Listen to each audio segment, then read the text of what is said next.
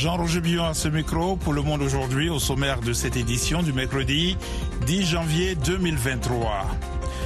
L'actualité américaine, Donald Trump boude à nouveau le dernier débat républicain à cinq jours des primaires dans l'Iowa.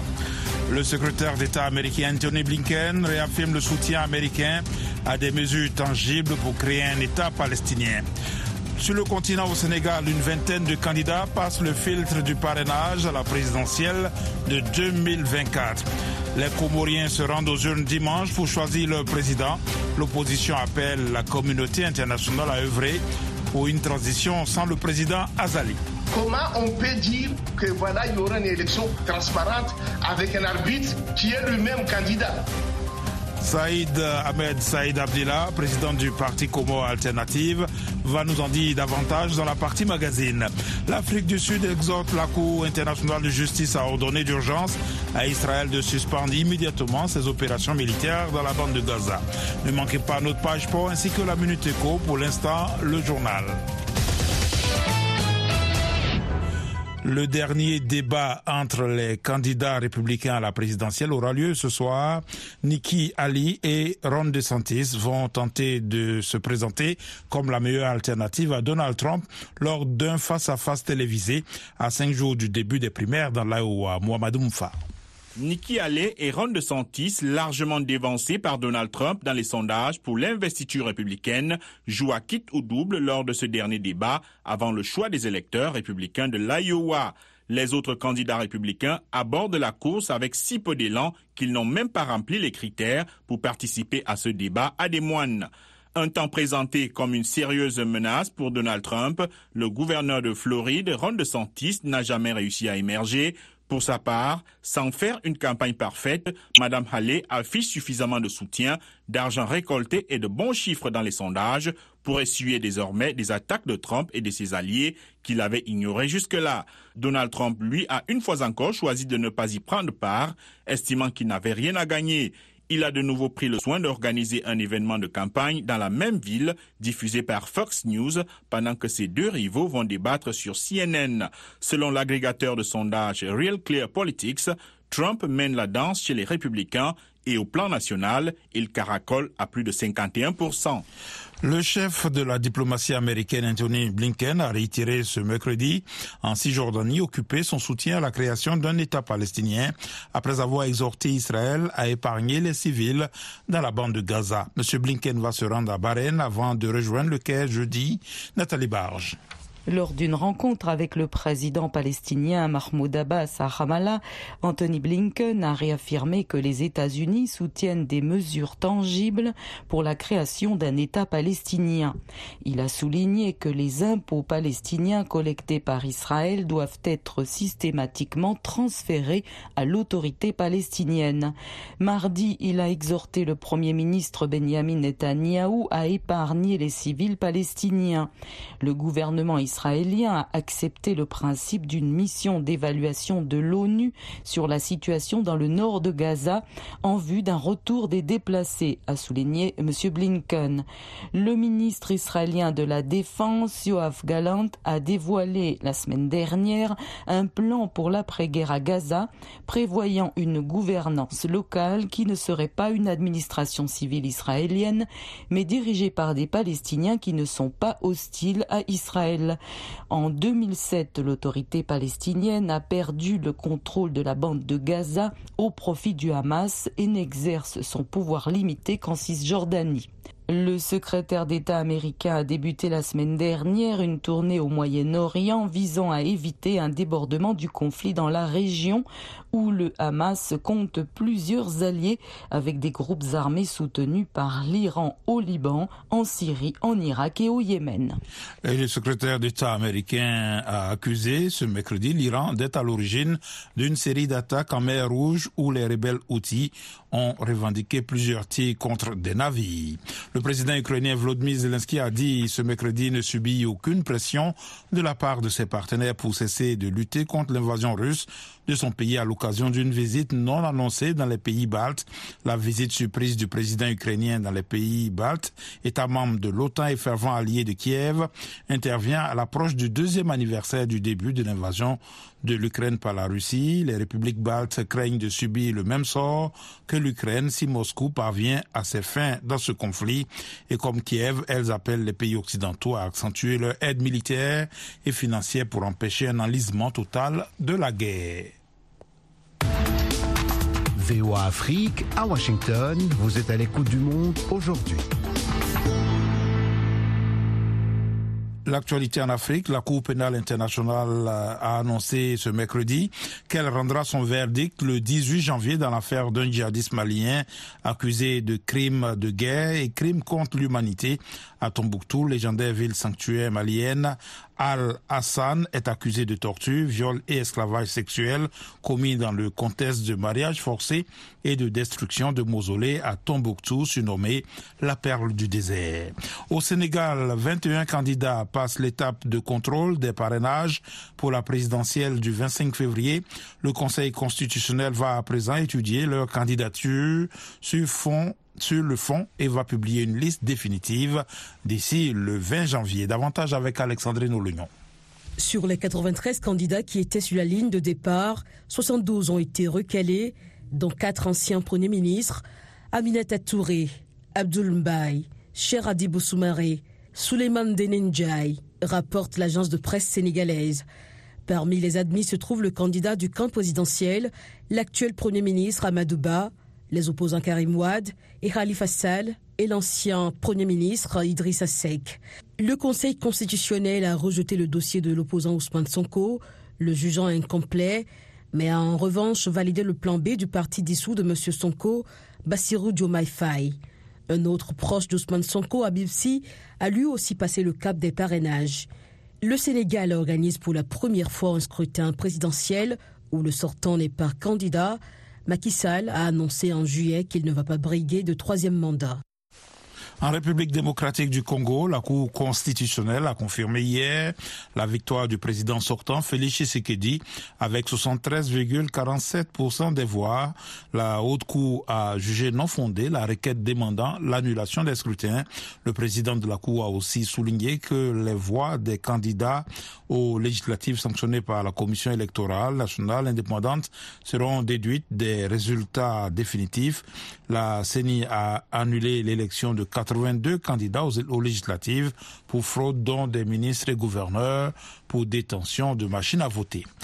L'Afrique du Sud accuse Israël d'actes génocidaires à Gaza devant la plus haute juridiction de l'ONU jeudi. Le pouvoir sud-africain espère sortir grandi sur la scène internationale et gagner en popularité chez lui avant des élections. Le point avec Delidico. Dans une requête de 84 pages adressée à la Cour internationale de justice qui siège à La Haye, l'Afrique du Sud exhorte les juges à ordonner d'urgence à Israël de suspendre immédiatement ses opérations militaires dans la bande de Gaza. Pretoria estime qu'Israël s'est livré, se livre et risque de continuer à se livrer à des actes de génocide contre le peuple palestinien à Gaza. Des propos qu'Israël a qualifiés de diffamation sanglante absurde. Pour défendre cette affaire, Pretoria envoie une équipe d'avocats d'élite. Une délégation menée par le ministre de la Justice, Ronald Lamola, se rend aussi à La Haye pour soutenir l'initiative. Selon les observateurs, la requête de Pretoria est motivée par des raisons historiques et politiques. L'ANC au pouvoir soutient depuis longtemps la cause palestinienne qu'il associe à la lutte contre l'apartheid. Nelson Mandela avait affirmé que la liberté de l'Afrique du Sud serait incomplète sans la liberté des Palestiniens. Le Maroc a décroché aujourd'hui à Genève la présidence du Conseil des droits de l'homme des Nations Unies au thème d'un bras de fer houleux l'opposant à l'Afrique du Sud. Le candidat marocain, l'ambassadeur Omar Zniber, a obtenu 30 voix contre 17 pour son homologue sud-africain Mzoslissi Nkosi lors d'un vote à bulletin secret. Le gouvernement guinéen a annoncé aujourd'hui une normalisation progressive de l'approvisionnement du pays en gasoil grâce à l'arrivée d'un navire pétrolier dans le port de Conakry, dont le principal dépôt de carburant a été touché par un incendie meurtrier dans la nuit du 17 au 18 décembre 2023. Selon le porte-parole du gouvernement, Ousmane Gawal Diallo, interrogé mardi soir à la télévision nationale, un accord conclu avec une entreprise privée avec la facilitation du gouvernement de la Sierra Leone avait permis une reprise partielle de l'approvisionnement depuis ce pays voisin. L'Organisation mondiale de la santé a exprimé aujourd'hui sa grande préoccupation concernant l'aggravation de la crise sanitaire en Éthiopie où la sécheresse, les conflits et les déplacements de population provoquent la faim et des maladies. Les conflits, la sécheresse et les déplacements voient, euh, provoquent euh, la faim et des épidémies, voient euh, selon des informations de presse, des conditions proches de la famine dans le Tigré et l'Amara, selon le chef de l'ONU. Voilà pour le journal, vous suivez VOA Afrique. À présent, la minute écho avec Mohamedou Mfa.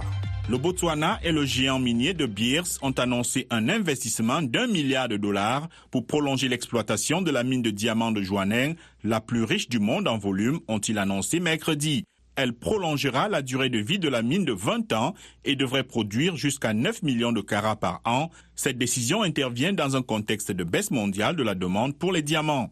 Selon le FMI, les volumes transportés via le canal de Suez ont chuté de 35% la semaine dernière comparé à la même période de 2023. Au même moment, les volumes transitant par le canal de Bonne-Espérance au large de l'Afrique du Sud ont bondi de 67%. De plus en plus de navires évitent le canal de Suez en raison de la multiplication des attaques des rebelles yéménites outils, un coup dur pour l'Égypte qui traverse sa pire crise économique. Le taux de chômage mondial augmentera légèrement en 2024 selon l'Organisation internationale du travail qui s'inquiète de la stagnation de la productivité, de l'aggravation des inégalités et de l'inflation qui ronge le revenu disponible. Selon l'OIT, la reprise économique a ralenti dans la foulée de la pandémie de Covid-19 sur fond de tensions géopolitiques et d'inflation persistante entraînant des actions très volontaristes des banques centrales.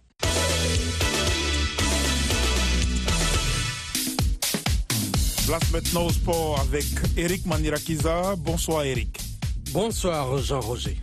Cannes 2024, poursuite de notre tour d'horizon des groupes ce soir, le groupe F avec le Maroc en majesté. Personne n'imagine le Maroc, un des grands favoris de la Coupe d'Afrique des Nations, ne pas se qualifier dans le groupe F devant la République démocratique du Congo, la Zambie et la Tanzanie. Avec la même équipe qu'au Qatar, à peine retouché, le sélectionneur Walid Regragui avait annoncé après la quatrième place historique au Mondial 2022 visait uniquement le titre que les Lions de l'Atlas n'ont conquis qu'une seule fois dans leur histoire en 1976, un maigre bilan pour un si grand pays de foot. Le Mali et la Tunisie se retrouvent dans le groupe E.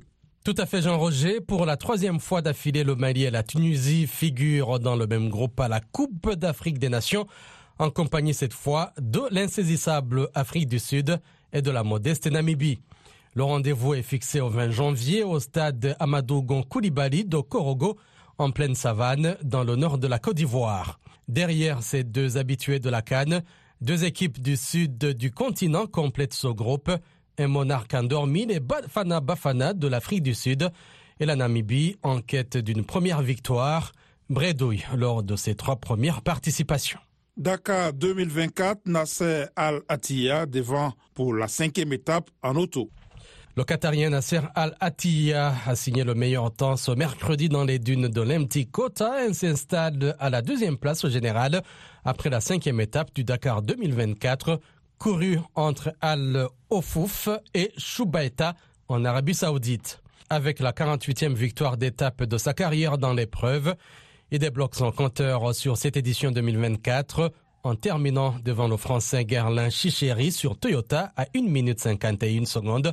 Toujours en tête au classement général, le Saoudien Yazid Al-Raji arrive quatrième, perd deux minutes sur Nasser Al-Attiyah et son copilote Mathieu Baumel. Demain jeudi et vendredi, les concurrents vont découvrir une formule inédite pour la sixième étape étalée sur deux jours, la 48 heures chrono est le dernier gros morceau de la première semaine du Dakar 2024 avant une journée de repos à Riyad. Page de sport VO Afrique signée Eric Manirakiza.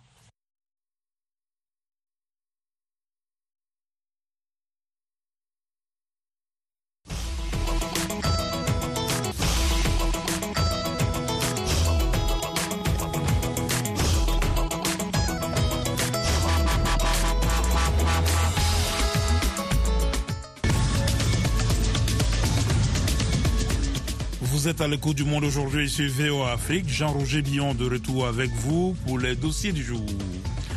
Au Niger, plus de cinq mois après le coup d'État militaire, certains des pays partenaires renouent peu à peu avec la junte dans l'espoir de combler le vide laissé par la France, poussé vers la sortie par les militaires au pouvoir à Niamey. L'objectif est aussi de ne pas laisser le champ libre à la Russie qui consolide sa présence dans le Sahel. Le reportage de notre correspondant au Niger, Abdul Razak Idrissa. Depuis leur avènement au pouvoir, les autorités militaires nigériennes ont reçu deux délégations russes à Niamey. Récemment, en décembre, le vice-ministre russe de la Défense avec qui un accord a été signé et un peu plus tôt, en octobre, l'ambassadeur de la Fédération russe au Niger avec résidence à Bamako au Mali venu parler coopération avec le Niger. Nous entretenons des bonnes relations d'amitié euh, avec le Niger, tout comme avec euh, la plupart du monde et la plupart des pays africains. Euh, nous avons beaucoup de domaines de coopération. Je vous donne un exemple. Il y a toujours les citoyens nigériens qui ont obtenu des bourses russes pour faire leurs études aux universités russes. Et cette année, le nombre de bourses est augmenté. Des soldats russes et ou ceux de Wagner prendront-ils la place laissée par les Français dont les derniers ont quitté Niamey le mois dernier si les autorités de transition n'envisagent pas le sujet sous cet angle au sein de l'opinion depuis le coup d'État, l'idée est tout de même fréquemment évoquée. Bello Issoufou Ahmed est un des farouches partisans d'une coopération militaire entre le Niger et la Fédération de Russie. Avec plusieurs amis, ils ont mis sur pied un groupe de jeunes Nigériens pro-russes. Nous pensons que la seule solution qui se trace à l'horizon aujourd'hui pour amener la paix, pour mettre fin à cette insécurité créée sciemment par les Occidentaux, serait de collaborer avec la Russie. Si un autre partenaire existe, il ne s'est pas encore manifesté. Il n'y a pas mieux que la Russie pour l'instant. Et nous, nous voulons la paix. Nous voulons la paix et peu importe celui qui va nous l'amener, nous souhaitons que le, le gouvernement du Niger collabore d'une manière ou d'une autre avec un pays qui s'est montré sérieux, capable et pragmatique. Une coopération militaire entre le Niger et la Russie dans le cadre de la lutte contre le terrorisme doit toutefois être relativisée, estime ce journaliste. Il n'y a d'ailleurs pas pour le moment de grands signes. Les deux pays qui tirent l'AES sont très proches, sinon même des alliés naturels de la Russie. Il est bien évident qu'ils peuvent conseiller à la Russie d'agrandir le champ avec le Niger. Mais je ne suis pas sûr que la moutarde va prendre aussi facilement qu'elle l'a prise euh, au niveau de, ces deux, de deux, pays précédemment cités, c'est-à-dire le Mali et le Burkina. Parce que simplement ici, vous n'avez pas une tradition russe. Et c'est pourquoi les Russes ont bien fait de venir. Ils ont signé un accord, mais dont on ignore encore le contenu. Et c'est ça même qui, pose problème, en tout cas moi, à mon avis, de journaliste. C'est pourquoi ce professionnel des médias pense que les autorités militaires actuelles gagneraient à communiquer sur le contenu de ces accords avec la Russie. Vous vous rappelez, si les Français ont eu des problèmes, c'est parce que toujours on a dit que les accords là, on ne sait pas c'est quoi le contenu.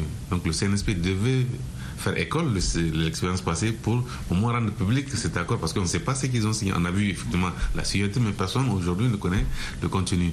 Donc ça laisse un peu un goût d'inachevé à cette relation, même si la rue euh, si vous voyez toute manifestation, les drapeaux de la Russie. Mais moi, je pense que ça, c'est un effet d'entraînement euh, produit par les Maliens et les Burkinabés jusqu'ici au Niger.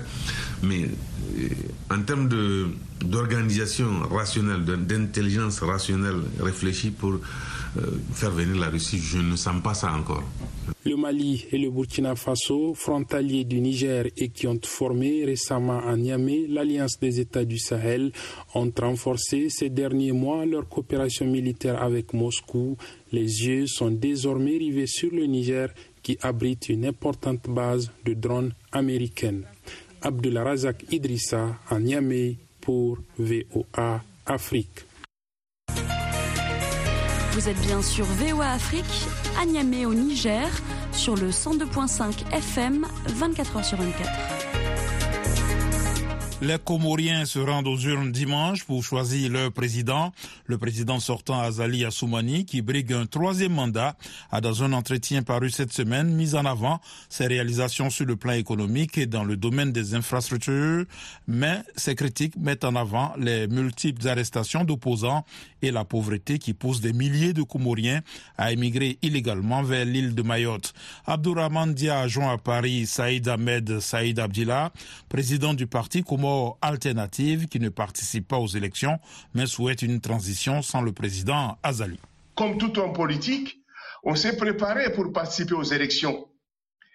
Mais le président Azali Assoumani n'a pas accepté toutes nos doléances, ou bien une partie de nos doléances, c'est-à-dire une élection transparente et inclusive.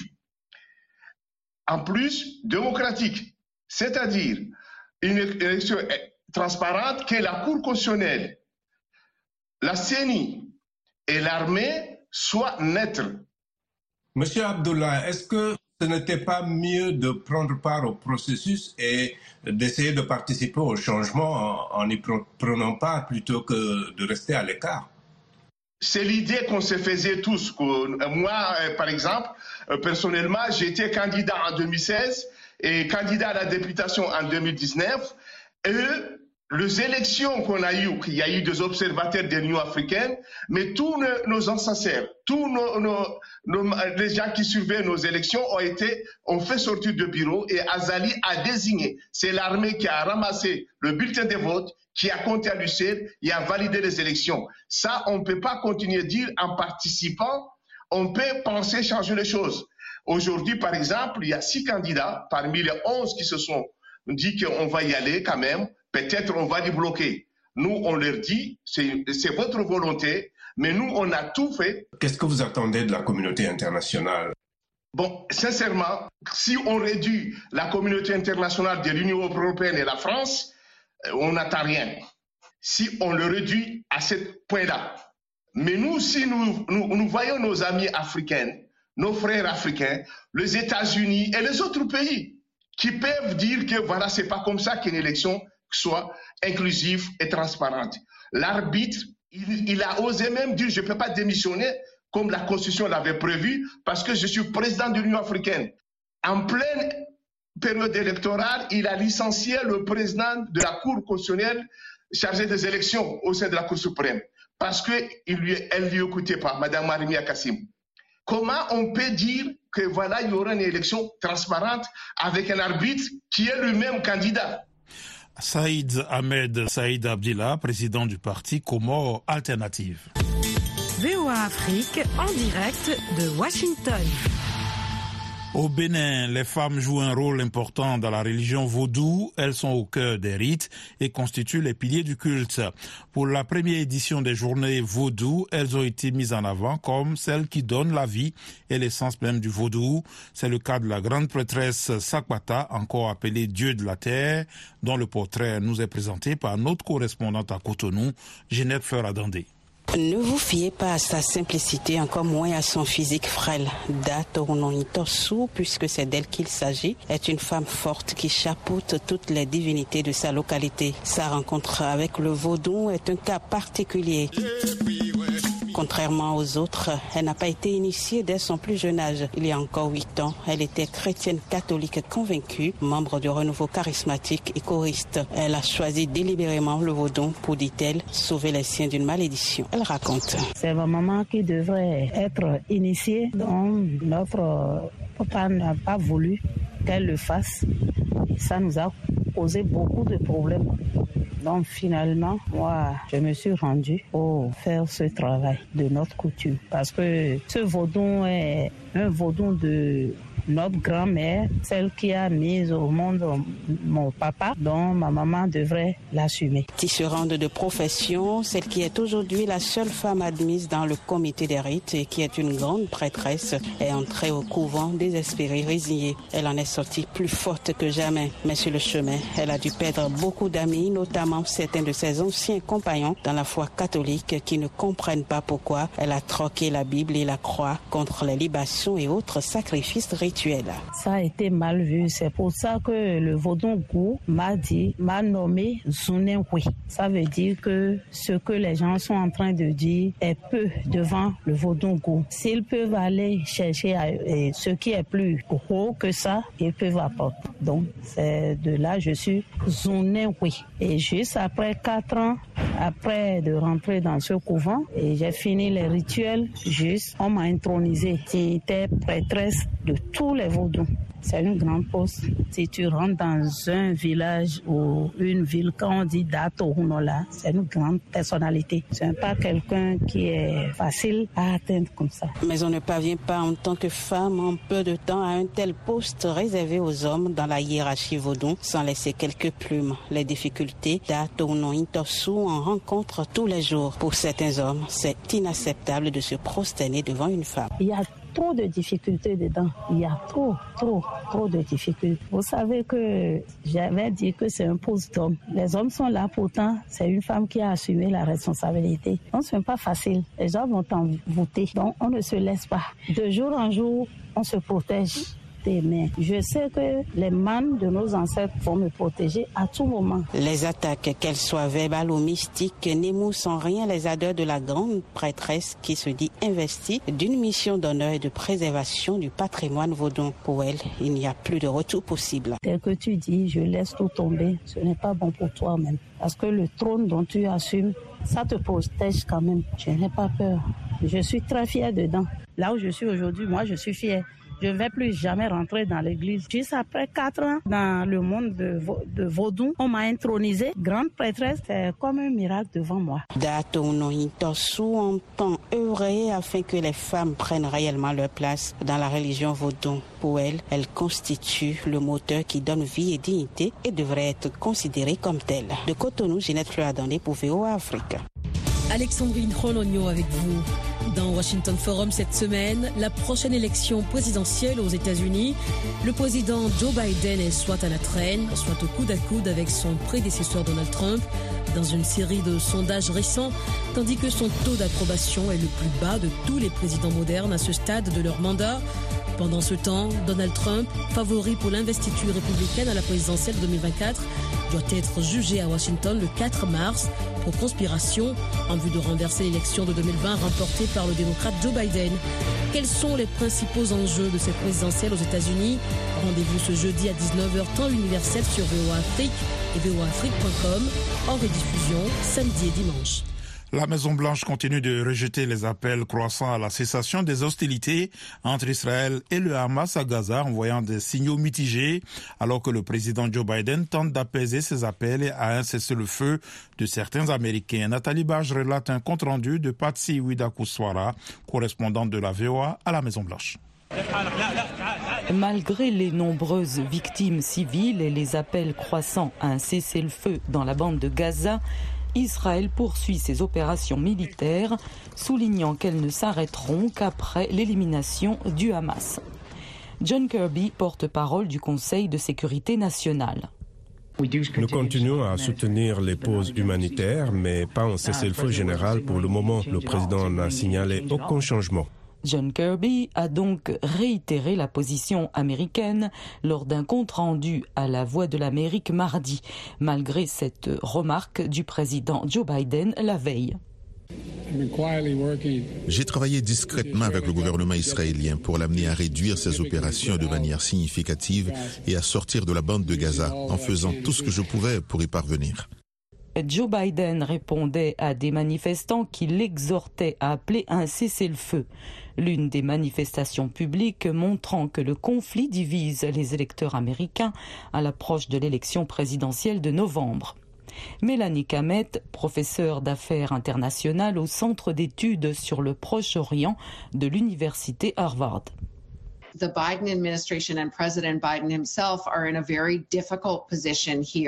L'administration Biden et le président lui-même sont dans une position très difficile car il y a encore une partie importante de l'opinion publique américaine uh, qui soutient très fortement l'alliance Israël-États-Unis uh, et considère tout effort qui ne soutient pas Israël à 100% comme une menace pour cette alliance.